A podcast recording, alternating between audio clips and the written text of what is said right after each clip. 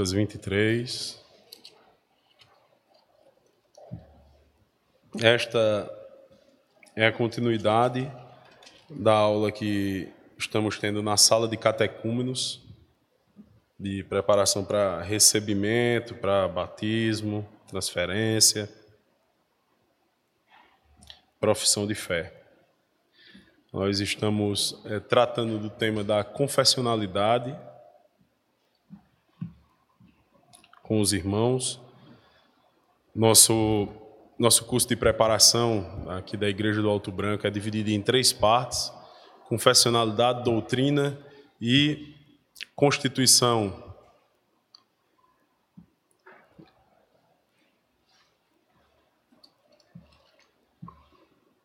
Lucas capítulo 23, verso 42, diz assim a palavra de Deus.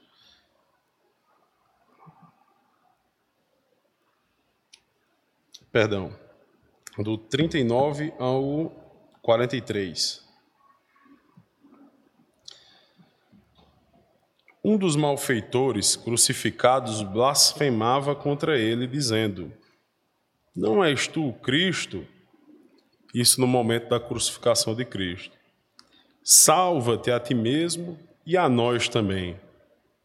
Respondeu-lhe, porém, o outro, repreendeu, dizendo: nem ao menos temes a Deus, estando sob igual sentença?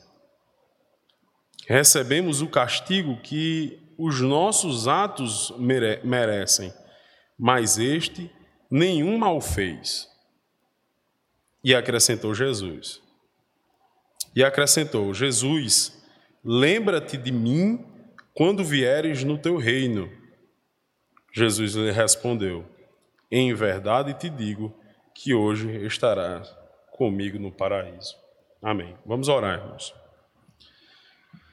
Senhor nosso Deus, nós te pedimos, Pai, neste momento, que assim como o Senhor nos abençoou durante o culto, nos falando aos nossos corações, transformando as nossas mentes, nós te pedimos, Pai, que pelo teu Santo Espírito, o Senhor faça o mesmo a partir desta palavra que acabamos de ler para a tua glória, em nome de Jesus.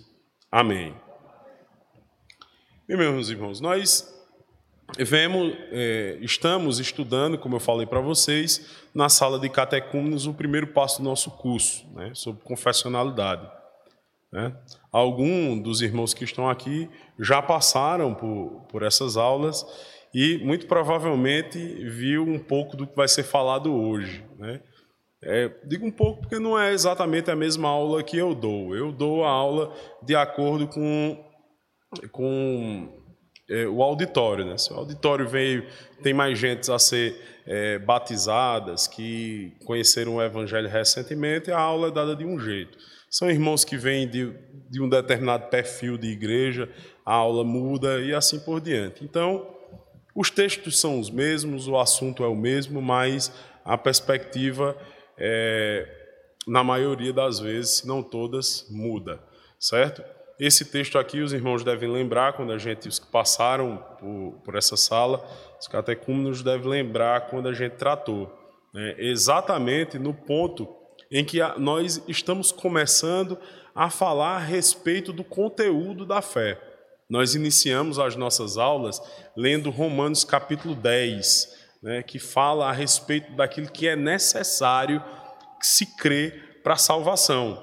Só que a gente percebe que lendo aquele texto, algumas interrogações ficam. Rapaz, será que é isso mesmo? Ou tem a, a própria resposta, a própria afirmação do apóstolo Paulo naquele texto eh, nos faz um, surgir um monte de perguntas, como por exemplo, é, Ok, entendi. Eu preciso crer que Jesus Cristo é, ressuscitou dos mortos. Mas a primeira pergunta que surge é: quem é esse Jesus Cristo? É qualquer Jesus Cristo? Eu preciso saber que alguém chamado Cristo simplesmente ressurgiu dos mortos ou é importante saber quem de fato ele é? Ele foi ressuscitado por Deus e ele foi, e se eu crer nessas coisas, eu tenho a salvação, mas ora, eu tenho a salvação de quê? eu estava perdido, eu estava aprisionado, eu estava condenado a algo do qual eu preciso ser salvo. E como simplesmente crer? Eu não sabia, eu não imaginava que crer que alguém morreu, aliás, que alguém ressuscitou, né? porque está implícito que morreu, não pode ressuscitar se não estiver é, morrido, ou estava vivo em algum, em algum tempo, certo? Como simplesmente crer que alguém ressuscitou me salva de algo. O que é esse algo? O que foi que eu fiz para estar perdido? Eu sou meramente passivo? Foi alguém mal que me sequestrou e que me condenou a um, uma punição que eu não merecia? Naquele, no momento em que nós lemos esse texto, que essas perguntas elas foram feitas, foi prometido a vocês que elas não ficariam sem resposta, né? que a gente iria pensar a respeito delas. Mas que a primeira conclusão que a gente tinha a partir daquele texto é que ele era um resumo do Evangelho. Ele não é, se propunha a fazer uma descrição detalhada do que é o Evangelho. E que a partir dali, a gente, nas semanas seguintes, iria passar a visitar alguns textos para a gente ver isso de forma mais clara vê que o Evangelho é muito mais do que é, o resumo, os seus resumos espalhados pela Bíblia propõe pelo simples fato de que, que um resumo ele não tem por finalidade explicar nada, ele tem por finalidade mencionar alguma coisa. Você faz um resumo para você ter uma visão panorâmica. Se o resumo ele é, se propor a tocar em vários pontos. Então, você quer um, uma, uma visão panorâmica de, uma determinada, de um determinado assunto, então você pega um resumo ali. Você vai ter uma visão panorâmica. Mas alguns resumos, ele tem objetivos mais específicos, como era o caso lá de Romanos capítulo 10.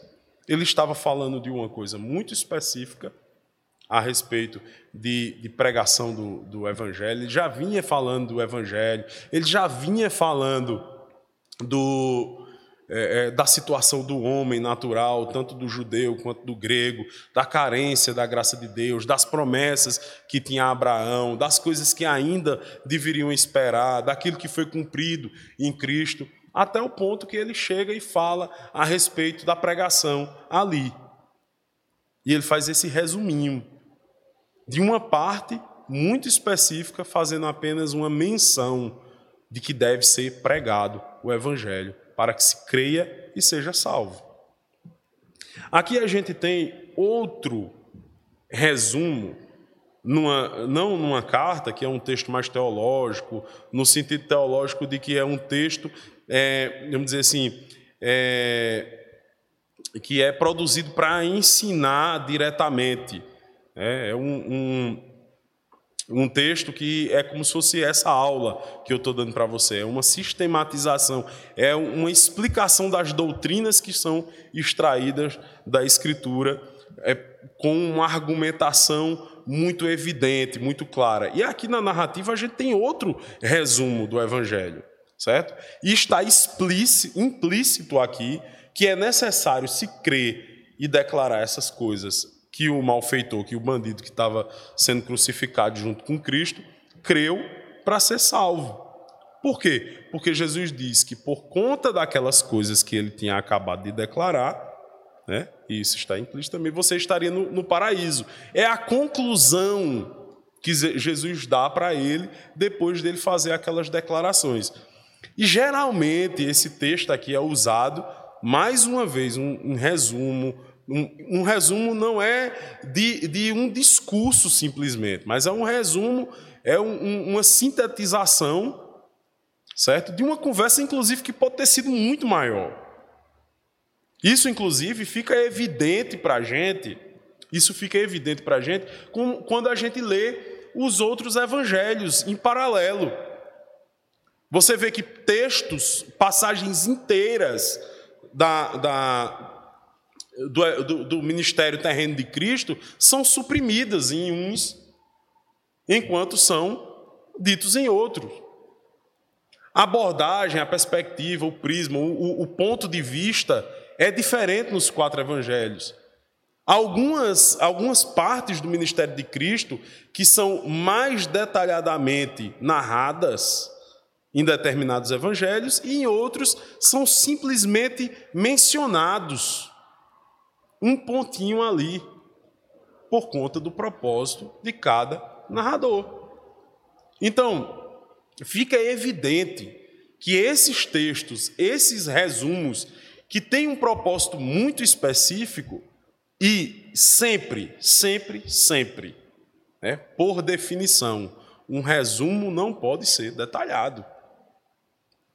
Certo? Então, esse texto, muitas das vezes, eles são usados por as pessoas que não têm muita capacidade de imaginação, inclusive, certo? Para dizer que não precisa de muita coisa, rapaz. Olha, o cara estava na cruz, já perto de morrer, na beira da morte, faz uma declaração simples a respeito dele e a respeito de Cristo, e é prometida a ele, é dada a promessa que certamente ele estaria com Cristo na glória naquele mesmo dia. Então a primeira coisa que vem na cabeça da gente é o seguinte: ah, então, meu amigo, fazer igual a ele. Ou fazer igual ao malfeitor da cruz. Quando chegar na beira da minha morte, eu falo essas palavras mágicas aqui que ele falou, certo? E eu estou salvo. O grande perigo, meus irmãos, disso não é simplesmente a gente adotar esse discurso, adotar essa doutrina como verdadeira. O grande perigo é a gente adotar essa doutrina nos nossos corações. Nos nossos corações. Quando lemos Romanos capítulo 10, aí veja só que a gente tem um mosaico que a gente vai preenchendo com informações dos evangelhos, do Antigo Testamento, certo? E a gente vai montando esse todo esse edifício doutrinário que a gente precisa crer para que a gente seja considerado, possa ser considerado crente. E que não é tão resumido assim como a gente muitas vezes gostaria que fosse. O problema é que às vezes a gente adora isso, adota isso no coração, contrariando o que o apóstolo Paulo diz em Romanos capítulo 10, no verso 9 especialmente. Que nós devemos crer com o nosso coração. Crer com o nosso coração, isso mesmo. O cristianismo é a religião dos servos inúteis, servos e servos inúteis, mas a gente poderia também dizer outra coisa do cristianismo. É a religião do coração. Aí, pelo amor de Deus, que o Senhor, aqui nesta manhã, nos livre de uma religião efeminada, certo? De uma religião do coração, que é do coraçãozinho, aquele coraçãozinho vermelhinho, com aquele formatozinho bonitinho, e que a gente fica fazendo, é, mandando emotions para as pessoas.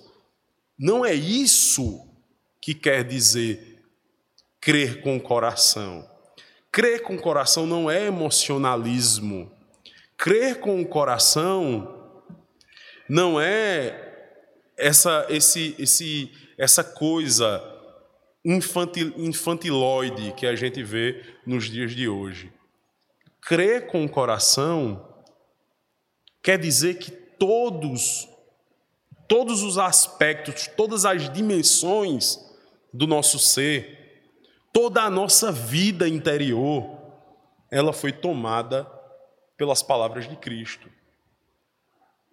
Quer dizer que, em especial, de todas as coisas que a gente guarda, a gente guarda primeiro o coração. Porque lá no coração, aí o Senhor Jesus, ele nos ajuda muito com isso porque ele vai dizer por quê. Porque é de lá, é de lá do coração que fluem as vontades, que fluem é, os desejos, é lá do coração que, que flui as inclinações. é lá do coração que inclui, influi os mais íntimos pensamentos. E quando a gente está sendo preparado para receber o batismo, que significa a entrada nessa religião, é a, o seu primeiro ato religioso é passivo. É interessante isso, né? É interessante. A primeira ação que nós fazemos é receber o batismo. É a primeira coisa que a gente faz na igreja. Significando que nós fazemos parte dessa religião de servos inúteis. A gente está sendo aqui como malfeitor da cruz, declarando como malfeitor da cruz. Que repreendendo aquele blasfemo miserável, e veja só quantas vezes nós somos como esse blasfemo miserável. Tu não é o Senhor? o rei de Israel, por que tu não salva a ti mesmo? Vamos colocar essa questão em perspectiva. O ladrão via Jesus pendurado na cruz com a coroa de espinho, humilhado, cuspido, sujo, preparado para a morte. Maior de todas as humilhações, a morte de cruz. Ele morreu morte de cruz em nosso lugar. Aí o que é que ele olha? É, doido lá é, é, é senhor de nada, é rei de nada. A perspectiva que a Apocalipse nos mostra a respeito desse momento é totalmente diferente. Essa perspectiva é do Senhor todo-poderoso vencendo os seus inimigos. Quando Jesus está no deserto sendo humilhado por Satanás, isso mesmo, humilhado por Satanás, porque é muita cara de pau você chegar para o Senhor do universo e oferecer um pão para ele se ajoelhar diante da criatura, isso é uma humilhação muito grande, se valendo de uma necessidade.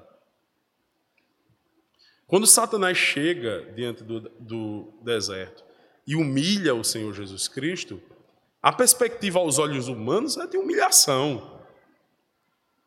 Mas sabe o que é que Cristo está fazendo ali? Ele está vencendo o seu inimigo, Satanás. Há um paralelo muito interessante que é feito na teologia bíblica entre o deserto e o Éden.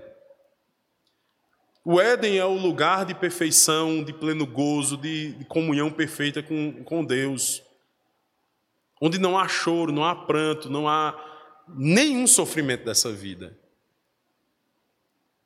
Mas é o lugar que Adão trai o Senhor. Desobedece o Senhor, escutando a voz de Satanás. E prestem atenção a isso. Como, como é que começa essa traição, essa desobediência? Numa sugestão. Uma sugestão para ver as coisas de uma perspectiva diferente. Não é bem assim como Deus falou para vocês. Deus não quer que você coma, não é para o seu bem, não é para que você não morra. Ah, isso é mentira. Deus é mentiroso.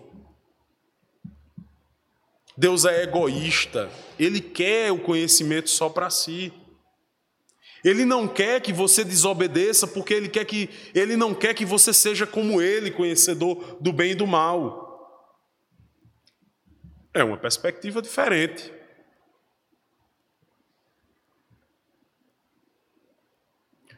Na nossa religião é preciso colocar as coisas em perspectiva plantou a semente do mal ali dentro do coração do homem. Pela palavra, dando sugestão de que não teria problema pecar, muito pelo contrário. Já no deserto, a gente vê Cristo, o Senhor, de todas as coisas, que se inclinou, que se rebaixou à condição de homem, e isso quer dizer, entre outras coisas, uma grande humilhação, porque ele teve que agora estar sujeito às coisas que, às, às nossas necessidades. Você pense o que é o Senhor dos exércitos passando fome no meio do deserto. E chegar a sua criatura, seu inimigo, que virou, que se tornou seu inimigo, e lhe oferecer pão para que o Senhor dos exércitos o Deus Todo-Poderoso, Criador e sustentador de todas as coisas, se adorasse diante dele e se ajoelhasse diante dele e adorasse.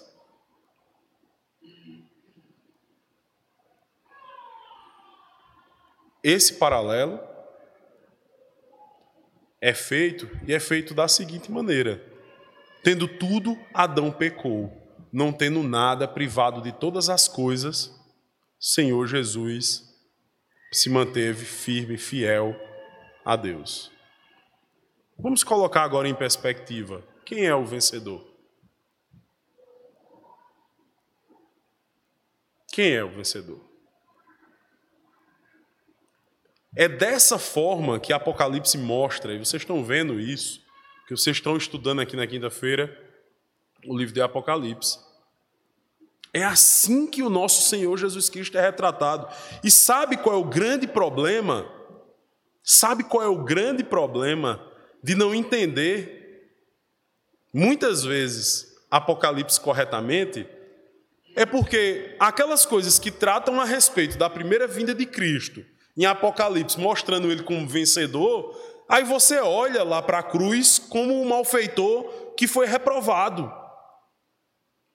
É assim que você olha para a cruz, como um malfeitor que foi reprovado.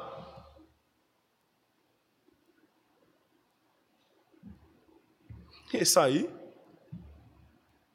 não consegue salvar-se nem a si mesmo, como vai me salvar? Mas quando você entende as palavras do próprio Jesus na oração sacerdotal, João capítulo 17, onde ele diz que naquela humilhação, naquelas humilhações, o Senhor estava o exaltando. E que os seus filhos, os seus servos, os discípulos, que crescem no seu nome, os que iriam crer, os que já criam, seriam exaltados juntamente com ele, a coisa muda de figura a coisa muda de figura. Então, entra dentro da minha possibilidade de imaginar que Apocalipse pode estar falando também. Mesmo retratando um Senhor vencedor, pode estar se referindo àquele servo sofredor. Servo sofredor. Entende por que o cristianismo é religião de servos? O cristianismo bota as coisas no seu devido lugar.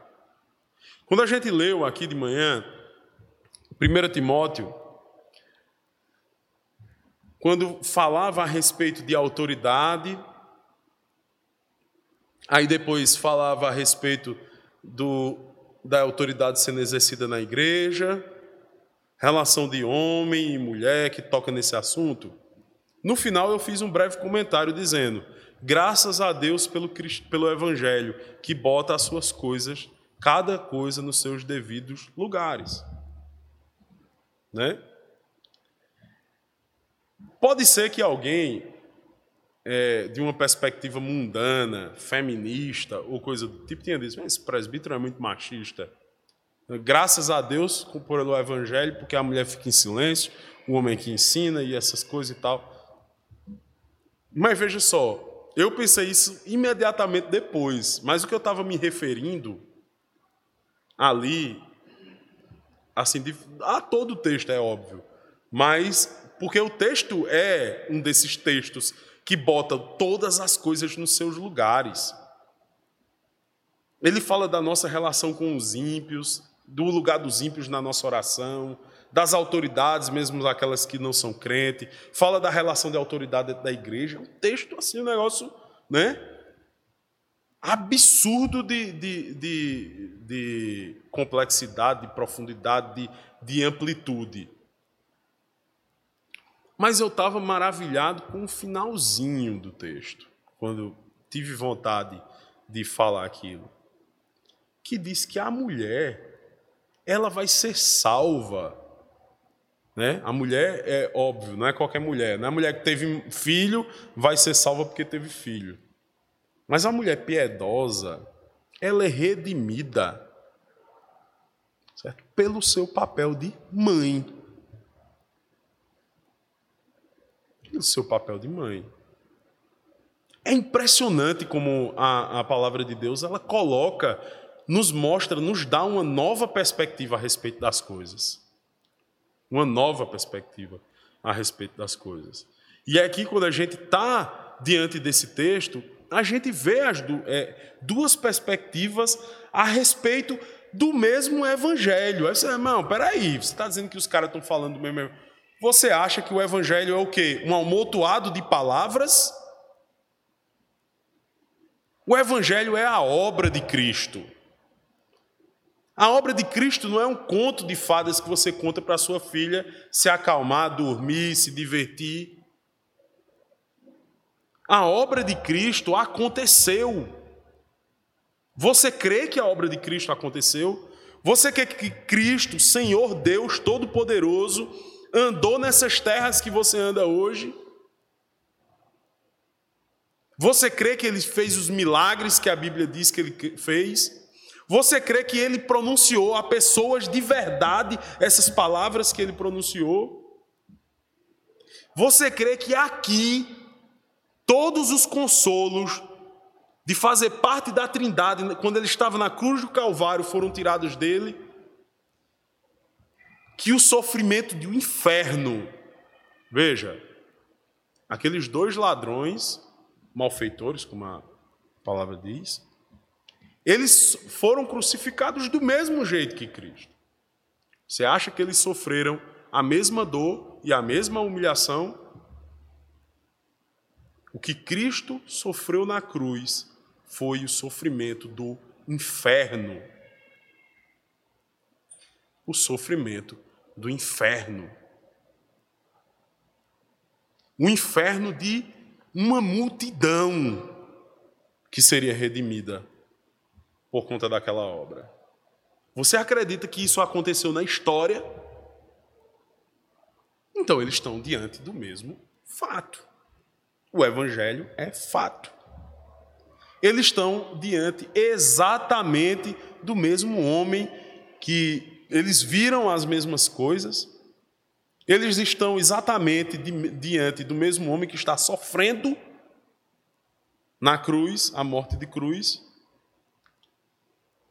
mas a perspectiva, a perspectiva é tudo. A perspectiva é tudo. Não és tu Cristo? Salva-te a ti mesmo e a nós também. Rapaz, esse, esse malfeitor blasfemo, miserável, sabia muita teologia. Porque vê, ele chama Jesus de Cristo, o Cristo, o Messias, o ungido. Ele não estava ignorante dessa, ele não era ignorante dessas coisas. Ele sabia. O blasfemo. Então a gente não está aqui, porque alguém poderia dizer, não, mas é porque é o seguinte: um viu o sofrimento de Cristo sabendo quem ele era, ou quem ele dizia, diria, dizia ser, e o outro não. O outro não sabia dessas coisas. Então, a perspectiva pode ter sido viciada por alguma desinformação, mas não é o caso. Ele sabia que, que era o Cristo, ele estava familiarizado com o conceito, porque não só o nome, repetir o nome, é porque ele dizia que o Cristo, se ele era Cristo, ele poderia salvar. Ele era poderoso, ele tinha poder, ele era o resgatador. É por isso que ele provoca: salva-te a ti mesmo e a nós também. Salva-te a ti mesmo e a nós também. Ele sabia. Respondendo-lhe, porém, o outro repreendeu, dizendo: Nem ao menos temes a Deus, nem ao menos temes a Deus. Foi que ele acabou de dizer que Cristo é Deus. Primeira declaração. Essa declaração tinha lá no, no Romanos capítulo 10, verso 9 estava implícito por conta do que a gente já sabe da história, né? Mas a gente sabe porque a gente já sabe da história, mas não tem uma declaração clara. Nem ao menos temes a Deus. Mas assim, é, não, não é uma ofensa a Deus indireta, como uma ofensa à igreja. Às vezes a gente diz que Deus é ofendido porque a gente ofendeu o próximo, né? A gente sempre diz, na verdade. Mas olha o que, que ele diz estando sob igual sentença, nós, na verdade, com injustiça, porque recebemos o castigo que nossos atos merecem. Declara: nós somos pecadores. Nós estamos recebendo o pago de que, que nós merecemos por causa dos nossos atos. Mas este nenhum mal fez. Ele declara que Jesus é justo e que está morrendo não pelo mal que porventura tenha feito, mas pelo mal dos homens que o crucificam. E acrescentou: Jesus, lembra-te de mim quando vieres no teu reino. E ele sabia da esperança futura ele sabia da esperança futura. Muito provavelmente esses homens eles andaram com Cristo. Ou se não andaram com Cristo, pelo menos eles ouviram a respeito das pregações de Cristo. Pense no momento que esses homens estão sendo para ser levados para para ser crucificados, que eles foram presos e tudo mais. E eles ficam sabendo que tem um terceiro homem que vai ser crucificado. Tem uma história longa que não é contada aqui, mas que dá para imaginar. De alguma forma, eles ficaram sabendo a respeito daquilo que Cristo fazia e ensinava.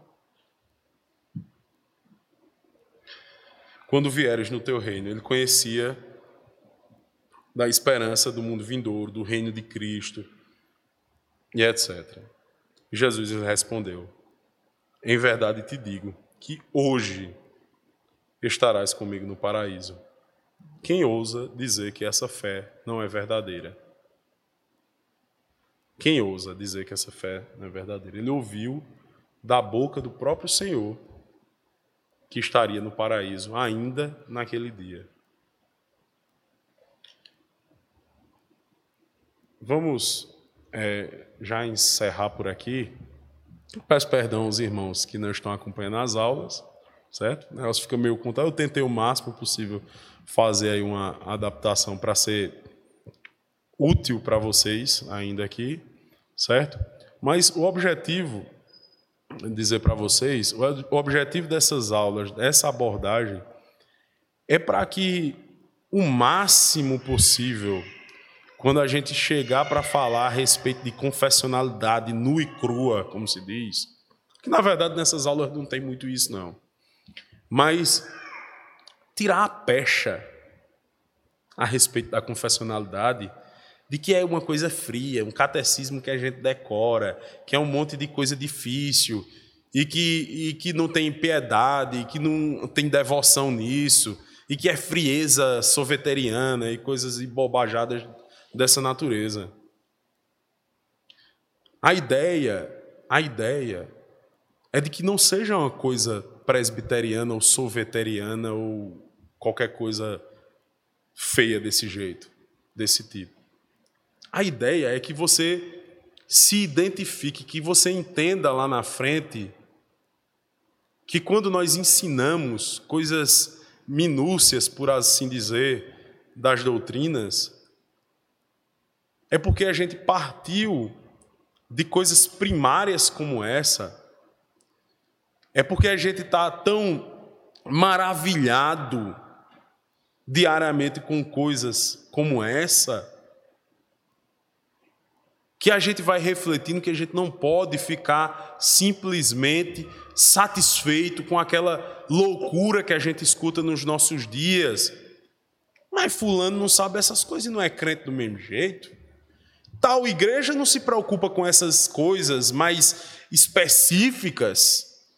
Se preocupa ali com o feijãozinho com arroz. Olha aqui para o lado, um malfeitor da cruz. Veja, ele nem foi batizado. Ele nem foi batizado. Ele nem sabia essas coisas como a lei de Deus. Ele não sabia dos detalhes da lei de Deus como são ensinados aqui. O culto, o culto é tão importante, então por que ele não foi para o culto e foi salvo mesmo assim? Porque a gente começa a colocar como fariseu que vive em nós ainda, muitas vezes, um monte de desculpas e criar um monte de falsas de, de ações e de pensamentos e declarações falso piedosa para justificar que a gente não faz o que Deus manda que a gente faça. E geralmente essas afirmações também partem absurdo para a tristeza e miséria da igreja, partem da Escritura. Partem de textos como esse, que não ensinam mediocridade espiritual de jeito nenhum. Para dizer, não precisa também ser desse jeito, porque se eu não for batizado, se eu não for para a sala de catecúmenos, se eu não guardar o dia do Senhor, aqui o ladrão. Ah, o apóstolo Paulo disse lá em Romanos capítulo 10 que basta eu crer que Jesus não crê. Deixa eu dizer um negócio a você. Se você não ama a lei de Deus, se não é um desejo, eu quero trazer uma, uma notícia terrível para você.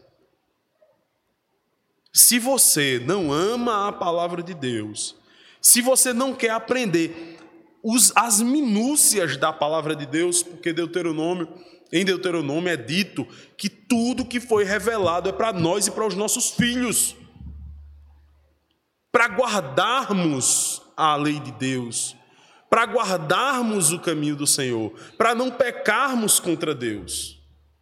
E se você não ama, corre um grande risco. Veja, prestem bem atenção. Eu não estou dizendo que você não é crente, mas corre um grande risco de você não crer que Jesus ressuscitou dos mortos, que Deus ressuscitou Jesus dos mortos. Porque como é que você crê que Deus ressuscitou Jesus dos mortos? E imediatamente não surge na sua cabeça um turbilhão de perguntas que precisam urgentemente serem respondidas pelo maravilhamento que é despertado em você por essa verdade. Jesus foi ressuscitado por Deus dos mortos.